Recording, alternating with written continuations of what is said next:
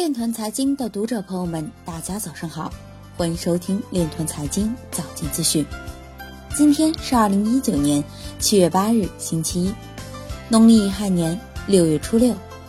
首先，让我们聚焦今日财经。美国国家信用社管理局前首席经济学家表示，数字货币作为投资产品非常有风险。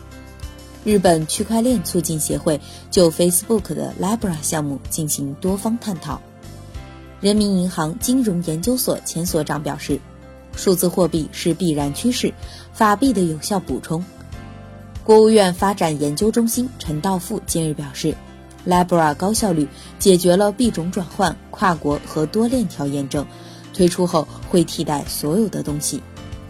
海口市龙华区启动海南首个区块链加志愿服务项目。全国社会保障基金理事会原副理事长表示，市场经济的过程中一定会去中心化。光明日报表示，支持信用领域区块链等技术创新，推动信用产品创新和信用服务市场发展。中国银联青岛分公司总经理表示，中国银联将继续在区块链等领域进行不断探索。陈伟星表示，区块链要完成的使命是信用。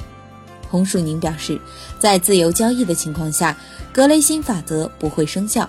货币的核心功能是储值。今日财经就到这里，下面我们来聊一聊关于区块链的那些事儿。据新浪财经报道，二零一九国际货币论坛七月六日至七日在中国人民大学举行，中国银行原行长。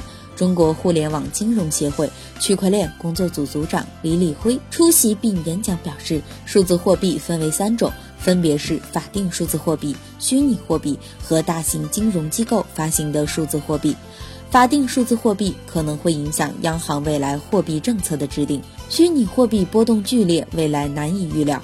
大型金融机构发行的数字货币的企图仍然难以评估。